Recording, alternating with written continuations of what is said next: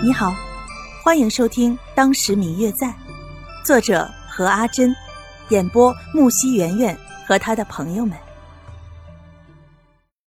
第一百八十一集。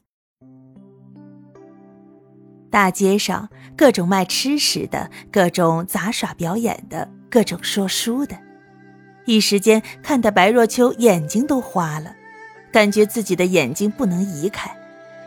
本来是白若秋跟在刘静安身后的，可是好几次，当刘静安回过头来准备与白若秋说说话的时候，却回头看不见人影，四处在人群里寻找，常常能够在小吃摊、首饰摊与卖小玩意儿的前面看见他的身影，手里拿着这个，眼睛却看着另外一个，好像哪一个都不能满足他。柳静安看着他此时不亦乐乎的样子，心里不住的感叹：“果真是天下女子，还真的都是一般呀。”表哥，刚好白若秋正挑得眼花缭乱，准备找刘静安帮自己拿拿主意，一抬头就看见刘静安在前面四处寻找自己，连忙高呼一声。听见白若秋的声音，本来准备到前面茶棚歇歇的。就听见白若秋正在叫他，挤过人群到了白若秋的身边，却看见他手中拿了两只珠钗举到自己的面前。表哥，你看看这两只哪只好看呀？这……刘静安看着自己眼前的两只珠钗，不知道具体到底有什么不一样。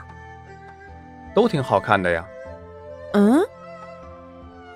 白若秋看看刘静安，又看看手中的珠钗，嘴里发出一阵不满意的声音：“我是说，这两个哪个更好看？”嗯，这个。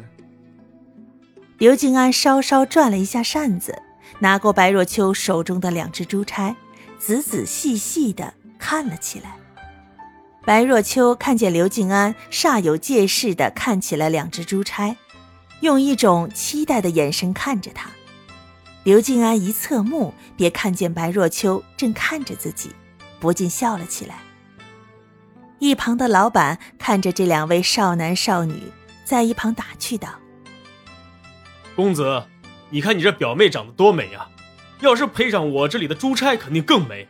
我的珠钗在全京城可是最好的，上哪儿都找不到比这更好的。”白若秋与刘静安听见老板这般的夸自己家的珠钗，不禁都笑了出来。老板，要是全京城的人都像你这么会说，那这么多女子岂不是每天都要带着你家的珠钗才能出门啊？姑娘说笑了，不过我这话可没说错。这两根珠钗，无论哪一个，姑娘您戴着都好看呀。我看这位公子，你就都买了吧。好。你帮我包起来吧。刘静安在一旁听着老板的话，立马就答应了。倒是白若秋在一旁，非得要刘静安说出哪一只好看。最后，刘静安看了半天，说另外一只带有荷叶造型的珠钗比较好看。白若秋拿在手里看了半天，嗯，确实不错。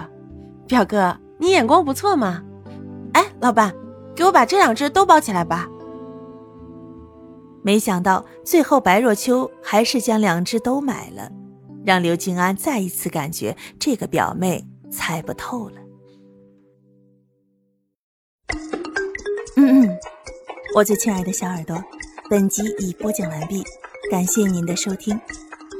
如果你喜欢这本书，欢迎您多多的点赞、评论、订阅和转发哟。